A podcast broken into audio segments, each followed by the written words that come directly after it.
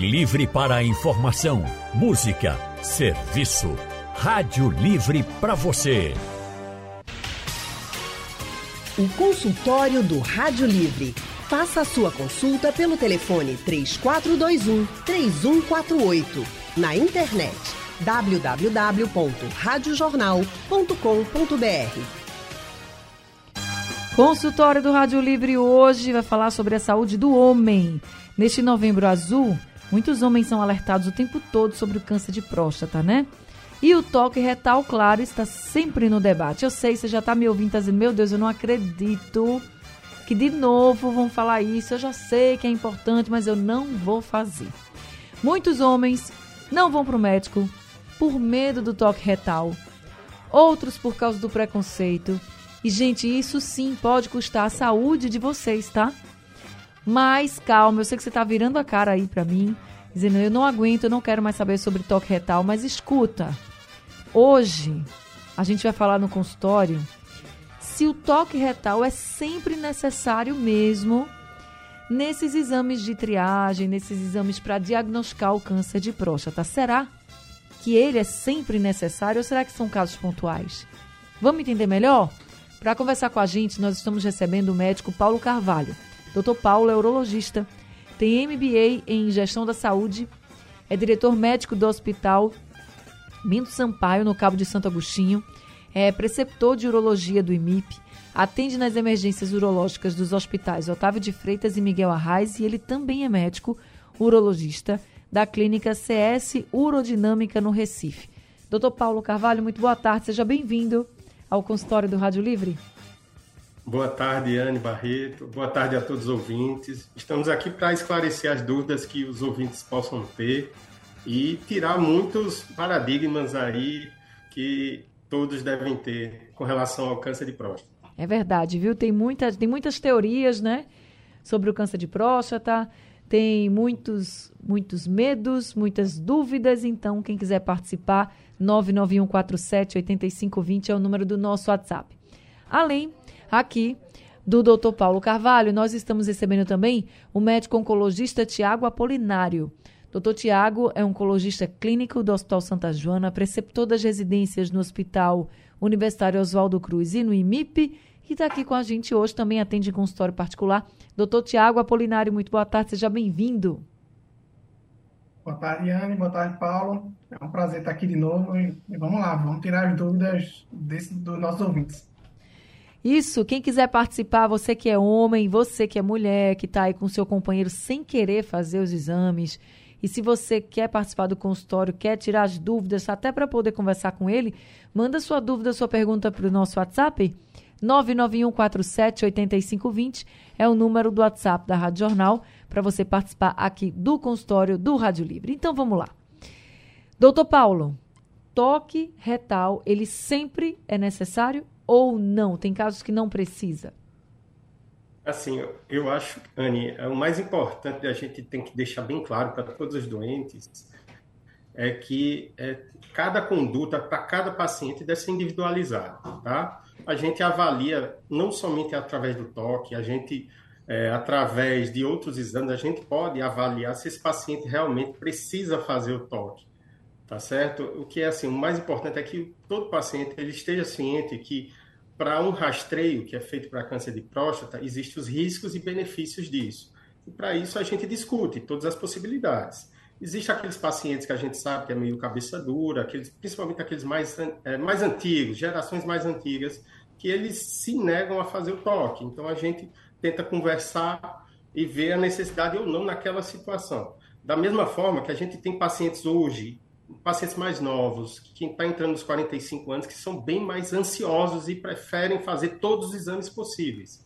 Então, assim, o importante é a gente deixar bem claro para todo paciente que a conduta vai ser individualizada para ele e a gente vai discutir riscos e benefícios de cada exame proposto. Tá entendendo? Eu acho que isso é o mais importante. Então, isso quer dizer que o homem não vai chegar no consultório do urologista e já vai passar pelo toque retal. Porque eu acho, e pelo que eu converso com muita gente, é essa a impressão que dá para eles. Eles já vão chegar e vai fazer o toque. Não tem escolha. Não, Você não. já tem mais de 40 Hoje vai fazer. Dia, Inclusive, eu até na prática diária mesmo, eu nunca faço no primeiro dia, entendeu? Por exemplo, se aquele paciente a gente vê que precisa fazer o toque, eu vou conversando com ele na primeira consulta, ganho ele na, na segunda consulta e a gente avalia até na terceira. O importante é que o paciente, se for necessário realmente fazer, que ele, ele, ele se sinta capaz de ser, é, de, de, de prestar a esse exame, entendeu? Não adianta a gente forçar o paciente,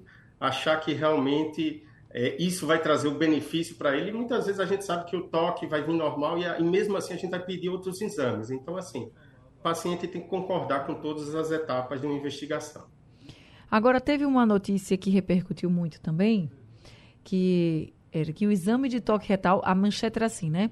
O exame de toque retal não é o melhor para detectar câncer de próstata em fase inicial, um estudo de cientistas da Alemanha e eles dizem nesse estudo que outros testes, como o PSA, como o senhor tinha colocado também, que existem outros, outros exames, né, doutor Paulo, devem uhum. ser oferecidos ao paciente na triagem da detecção precoce dos tumores. Até porque a gente está no Novembro Azul, que fala sobre a saúde do homem como um todo, e claro que aqui, nesse mês de campanha, de alerta, de prevenção, é para que a gente possa, se houver um câncer, detectar o mais cedo possível. Doutor Tiago, diante desse estudo aí dos cientistas da Alemanha, como é o entendimento aqui no Brasil? O toque retal realmente ele funciona? Já existem comprovações que funciona sim para detectar tumores no início ou é mais o PSA? É uma ótima pergunta. Assim, os estudos mostram que o, a adição do toque ao PSA acaba sendo o método que detecta mais tumores. A diferença de detecção entre usar somente o PSA e usar o, o toque mais o PSA não é uma diferença grande.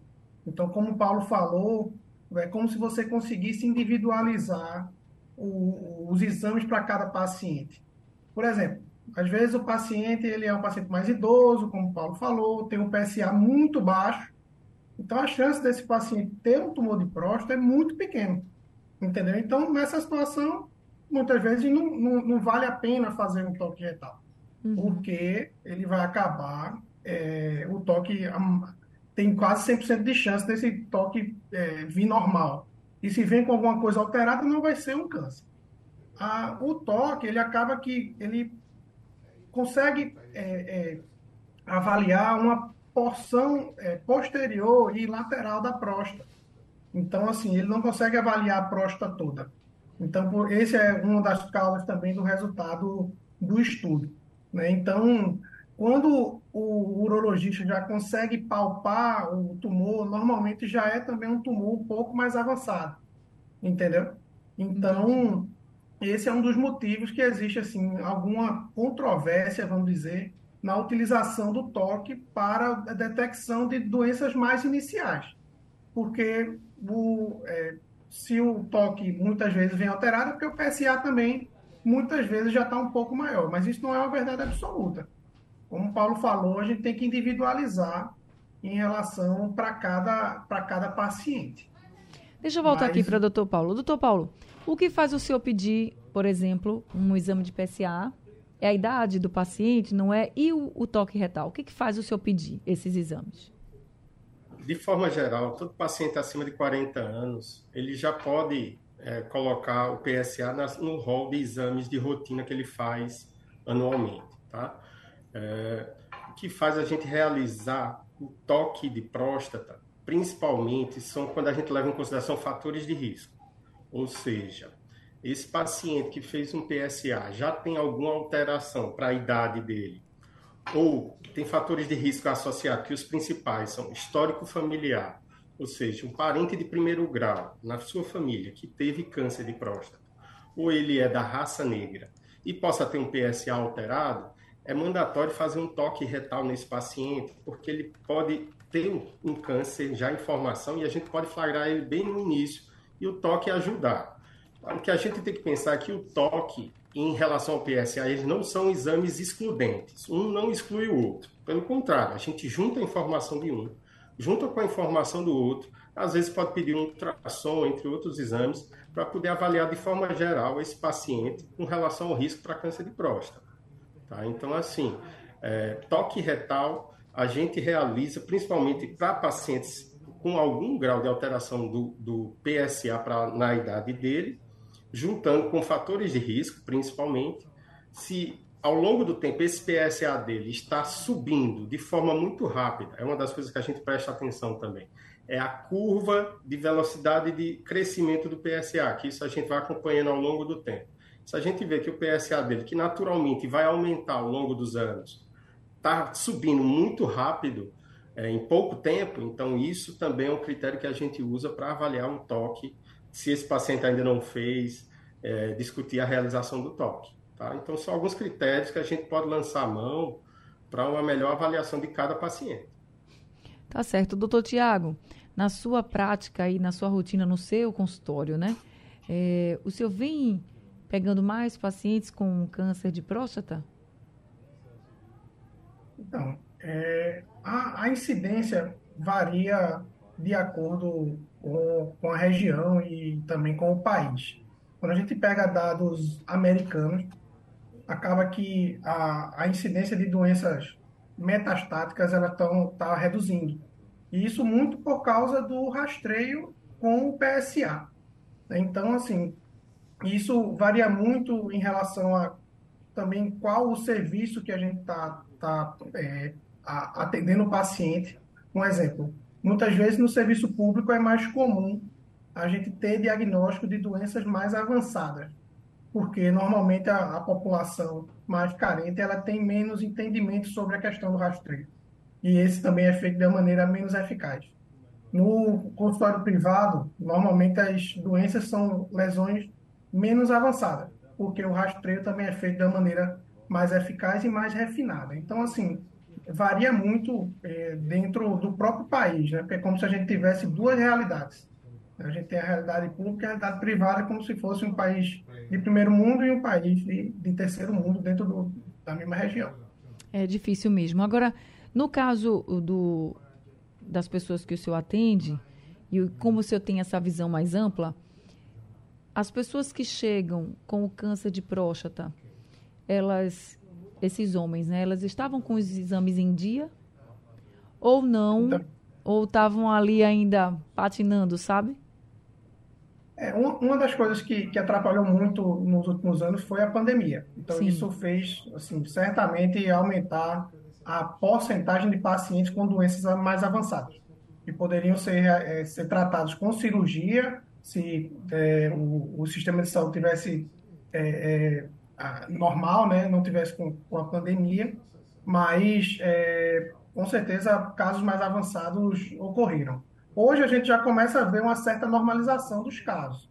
Então, a pandemia passou, os pacientes voltaram a fazer os, os exames de rastreio, e assim, a maioria dos pacientes são pacientes com doenças localizadas, são pacientes sem doenças metastáticas, como a gente diz, que são metástases à distância, uhum. e que são passíveis de cura né? muitas vezes com procedimentos cirúrgicos, muitas vezes com necessitando de radioterapia, isso vai depender de cada caso.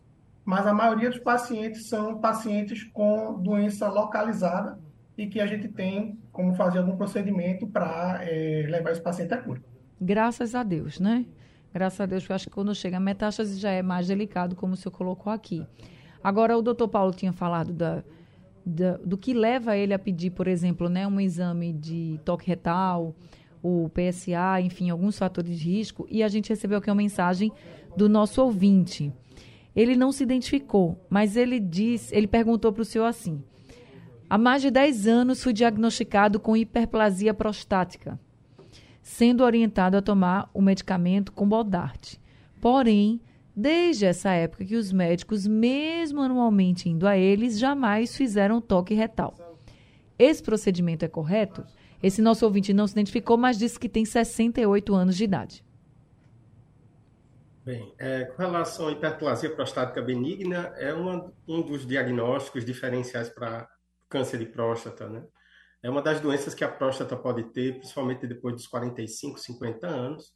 E muitas vezes é tratado com medicações, né? Combodart é uma das referências para esse tratamento. Normalmente, a gente é, pode até necessitar de cirurgia pacientes com hiperplasia prostática benigna quando as medicações deixam de fazer efeito desejado. Aí a gente muda um pouco a terapêutica.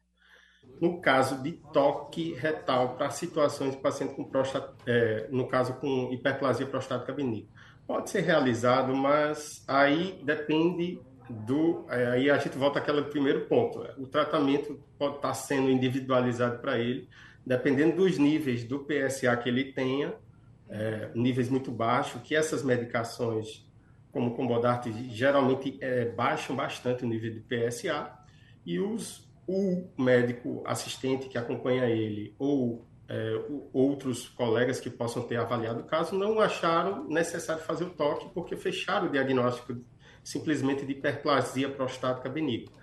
Não está errado também fazer um toque é, para se ele tiver alguma alteração do PSA, se ele tiver uma mudança do, vamos dizer assim, os exames que ele está realizando anualmente estão mantendo um padrão de forma tranquila, então está todo mundo deixando um pouco o toque de lado, porque fechou o diagnóstico para hiperplasia.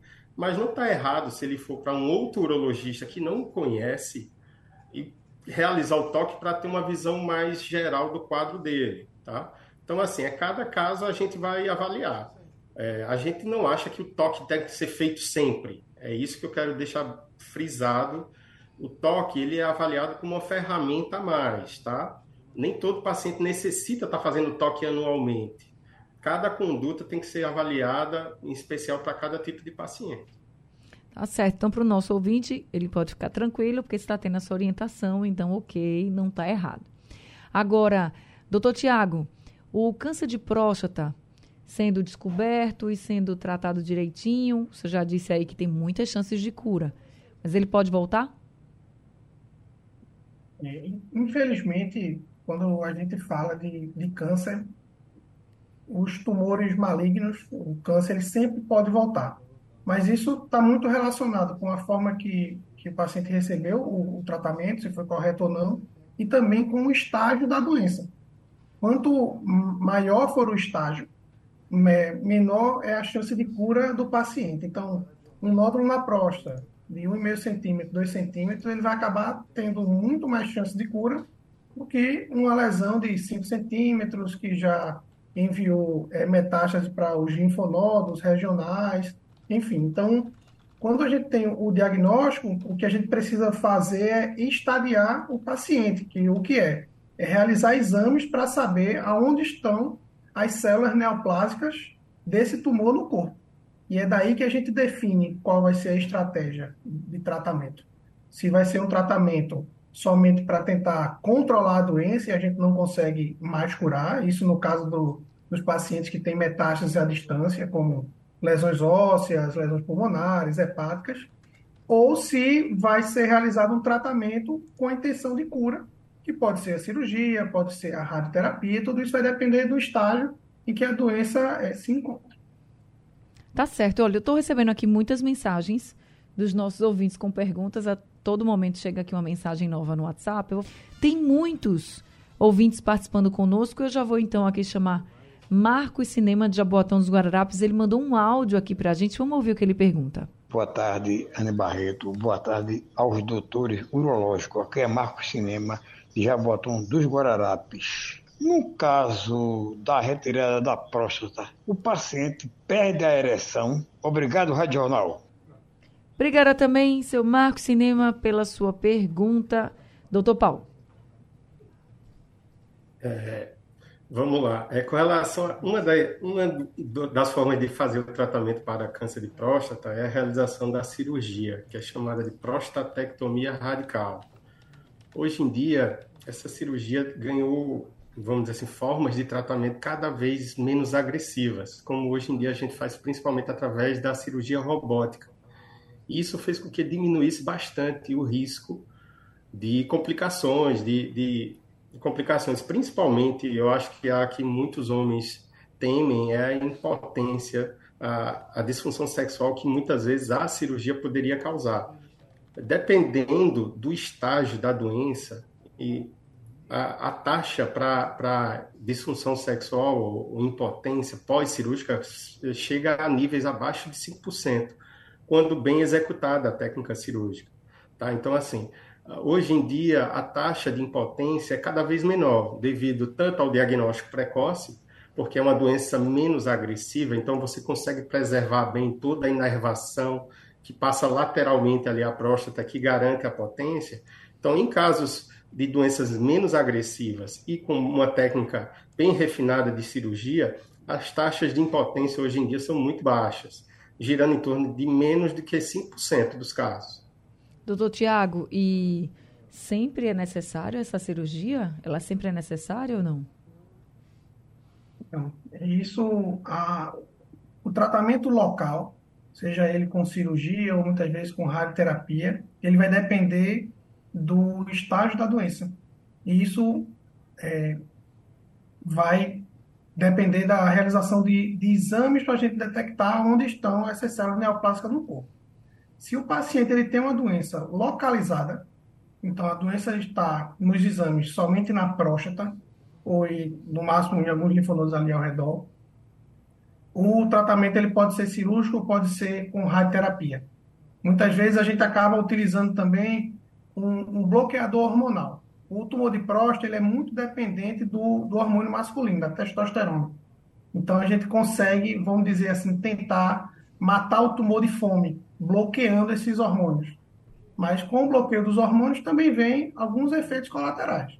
Uhum. Ele acaba destruindo é, o tumor, é, mas ele também causa redução de libido, impotência sexual e, e outros efeitos. Se o paciente tem doença fora do local da próstata, por exemplo, no, é, lesões nos ossos, lesões no fígado, então que a gente chama de metástase à distância. Ele saiu daquela região aonde o tumor nasceu. Então, o tratamento da próstata diretamente já não é extremamente necessário. Porque o que ele precisa é de um tratamento que vá no corpo todo.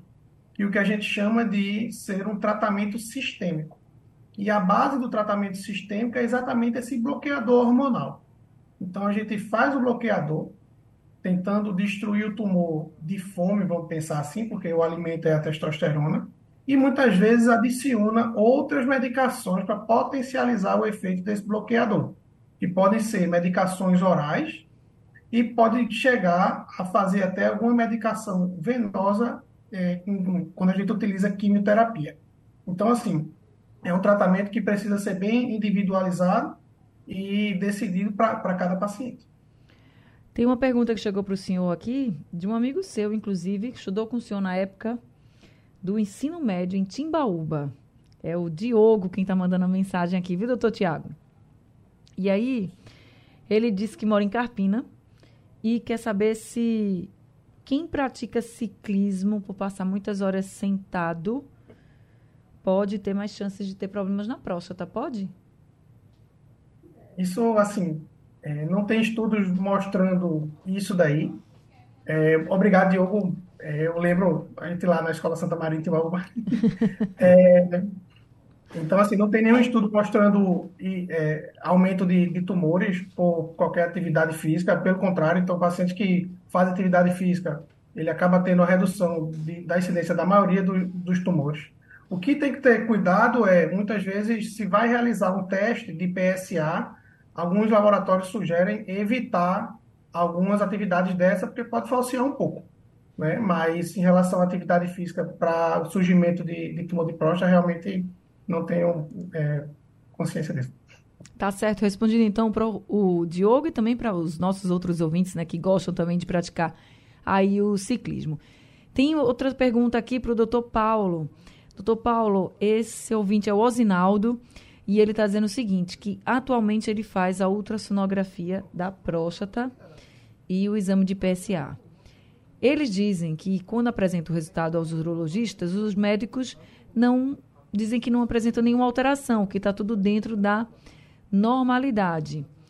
Ele não fez ainda toque, porque os médicos dizem que tem a próstata muito pequena.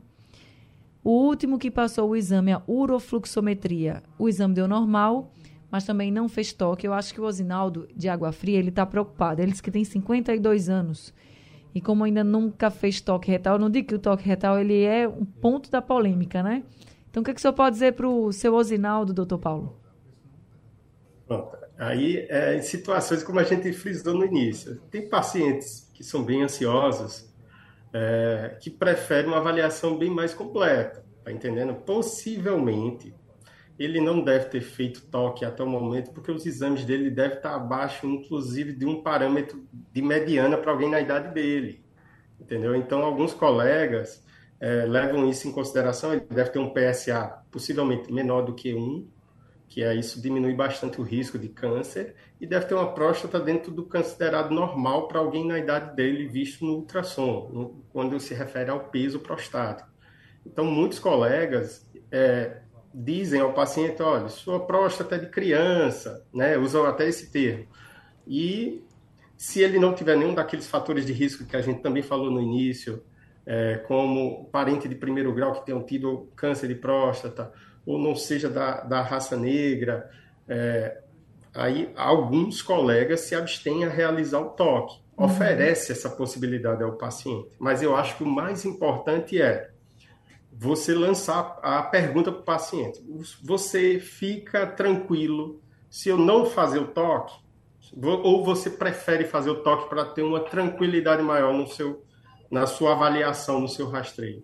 Eu acho que o importante é isso, é lançar essa possibilidade para o doente. A partir do momento que você diz ao doente, dizer, olha, seus exames estão muito tranquilos, mas se você quiser, a gente realiza o toque para que aumente ainda mais, eu possa deixar você muito mais tranquilo, a gente realiza. Tá? Eu acho que tudo é uma questão de conversa nesse momento. Pode ficar tranquilo, viu, senhor Osinaldo? Pode ficar tranquilo e conversar aí com o seu médico urologista. Deixa eu fazer o seguinte, deixa eu fazer mais uma pausa. Vou fazer. Peraí, que estão chegando aqui algumas perguntas. É, o Eduardo está perguntando aqui, doutor Tiago, se pacientes com HPV, por exemplo, têm maior risco de ter câncer. Então, é, o HPV ele não está relacionado aos tumores de próstata, mas ele está relacionado a outros tipos de tumor. Então, o, o mais comum é o tumor de colo de útero, você também tem tumores da região anal e também tumores da, de cabeça e pescoço, da região de orofaringe. Então, esses são os principais. É, a, a, vacinação contra o HPV acaba reduzindo a incidência desses tumores e é essencial hoje em dia também sendo disponível no, no serviço público e também no serviço privado. O Jorge está perguntando aqui para o doutor Paulo a partir de quanto a próstata já é considerada alterada porque ele está com o exame dele e não sabe se está alterado ou não. Bem, aí a gente tem que avaliar de acordo com a idade dele, tá? Porque é natural que a próstata vai crescer, tá? Isso vai acontecer com todo homem. Uhum. Depois dos 45 anos, é natural que a próstata de todo homem cresce. É, mas cada homem vai ter uma curva de crescimento dessa próstata variada. Então, o importante é justamente fazer esse acompanhamento. Então, para a gente saber se a dele está alterada, a gente tem que saber a idade dele, é, avaliar pelo tamanho descrito no ultrassom e avaliar se ele apresenta algum sintoma tá, relacionado a esse crescimento prostático. Só é necessário a gente intervir de alguma forma, seja com medicação, seja com cirurgias, quando esse, esse aumento causa algum é, desconforto, alguma dificuldade para urinar, algum tipo de alteração do cotidiano desse paciente e prejudique sua qualidade de vida. Aí é quando a gente avalia a necessidade de algum tratamento. Entendi. Aí, mas, mas ele... assim, de forma geral, é, o tamanho da próstata, assim, sem levar em consideração a idade, de forma geral, é 30 gramas, que a gente considera o padrão. Uhum. Mas isso é variado de acordo com a idade. Ele mandou até a idade dele, 61 anos, a foto do exame também, mas não dá, não está nítida a foto, então não tenho como dizer. Então... Pronto, mas aí pronto, para alguém nessa idade, 60 e poucos anos, até 40 gramas, assim, avaliando só sim, o exame. Sim. A gente considera algo normal. Aí tem uma pergunta aqui do nosso ouvinte Galvão para o doutor Tiago. Ele disse que fez prostatectomia radical aos 79 anos e queria perguntar qual o acompanhamento que ele deve ter. Então, é, o, o quando o paciente ele recebe um, faz alguma cirurgia ou recebe alguma terapia para o câncer e está livre da doença, a gente chama que essa fase é uma fase de segmento. Então, o objetivo dessa fase é realizar exames para detectar uma possível recidiva da doença. Recidiva é quando a doença é, retorna. É, para o, tumor de próstata, o principal exame é um exame de PSA, porque a tendência é que o PSA permaneça baixo, basicamente zerado, já que ele retirou a próstata. É, e isso é feito de três em três meses, estendendo o tempo até de seis em seis e podendo chegar até o PSA anual. Mas junto com isso, sempre a consulta com o médico oncologista ou o médico urologista para também é, ter, avaliar outros sinais que possa acontecer em relação à recidiva. Mas o principal é o exame de, de PSA. Agora, só para a gente finalizar aqui o consultório, chegou um áudio do seu Sebastião. Ele está bem preocupado, viu? Vamos ouvir. Ana Barreto, boa tarde. Eu sou aqui do Jardim São Paulo. Estou ouvindo seu programa. Pergunta aí ao doutor Paulo, diga a ele que eu fiz o, o PSA, minha aposta deu grande um pouquinho alta, né? Aí eu tenho que fazer o toque porque estou é, com medo de fazer o, to o toque porque uma vez eu fiz e sangrou e eu me é, tive que voltar ao médico de novo, às pressas. Desmaiei e tive que voltar ao médico de novo. Como é que eu faço? Eu com medo de fazer o toque. Como é que eu faço para não acontecer isso mais? Doutor Paulo. Assim, se ele fez, é, teve um sangramento associado a um toque, foi algo bem, eu não sei se ele se confundiu e falou sobre uma biópsia de próstata, que é um procedimento um pouco mais invasivo, um pouco mais é, que pode levar a sangramento. Se foi associado ao toque, que ele teve sangramento ao urinar, então, isso pode dizer que ele está com a próstata, além de crescida, ela pode estar tá inflamada. Tá? Uhum. Então, se for algo semelhante a isso, normalmente, antes de fazer o toque, a gente é, normalmente não faz toque em próstatas inflamadas, por causa disso. Que tanto o paciente pode ter uma dor muito forte no momento, como também causar é, um aumento da inflamação. Então, inicialmente, a gente faz algumas medicações, desinflama essa próstata, e avalia a necessidade de um toque a posteriori. Mas inicialmente não. Nesse caso dele, se ele teve um sangramento, a gente faz um tratamento um pouco mais agudo, um tratamento com antibióticos, se for o caso, se tivesse pensando uma prostatite, que é a inflamação da próstata, antes de realizar um toque. Tá certo, respondido então para o seu Sebastião ficar mais tranquilo né, e procurar justamente esse tratamento. Doutor Paulo, muito obrigada por esse consultório de hoje, viu? Obrigada, Anne. Eu espero que a gente possa ter esclarecido dúvidas aí dos ouvintes, deixar todo mundo um pouco mais tranquilo. É. E assim, o Novembro Azul é, pra, é só para dizer ao homem que, olha, é, não é só em novembro que a gente trabalha, não, sabe? Essa, vamos dizer assim, é aquele último aviso a todos os homens, ó, o ano está acabando, mas se puder pode ir qualquer mês. O urologista está disponível para tirar dúvidas em qualquer fase é, em qualquer mês do ano, em qualquer dia. Tá? Novembro, eu acho que é só para marcar principalmente essa conscientização de todos de que o câncer de próstata existe, mas focando de forma geral é a saúde do homem, de forma geral. Isso mesmo. É um alerta, tá, gente? Mas não é só para ir em novembro, não. Tem o ano todinho para ir, mas ó, não deixa de ir de jeito nenhum. Obrigada, doutor Paulo. Doutor Tiago Apolinário também, muito obrigada por esse consultório de hoje prazer em estar aqui novamente e assim, faço minhas as palavras de, de Paulo. A população masculina é, assim, notoriamente, ela procura menos o médico. Né? A, as mulheres, normalmente, elas já têm essa cultura de, desde mais cedo, fazer todos os exames e tudo. Então, esse Novembro Azul é para a gente alertar, como o Paulo falou, para a saúde do homem como um todo. Então, procure seu médico, façam seus exames, que o rastreio de câncer é, salva vidas. É isso mesmo. Obrigada, viu, doutor? E sejam sempre muito bem-vindos aqui conosco. Obrigada também a todos os ouvintes que participaram do consultório hoje. Rádio Livre está ficando por aqui, junto com o consultório do Rádio Livre. A produção foi de Gabriela Bento. Trabalhos técnicos de Big Alves, Edilson Lima e Sandro Garrido. No apoio Valmelo, a coordenação de jornalismo é de Vitor Tavares e a direção é de Mônica Carvalho. Sugestão ou comentário sobre o programa que você acaba de ouvir, envie para o nosso WhatsApp 99147 8520.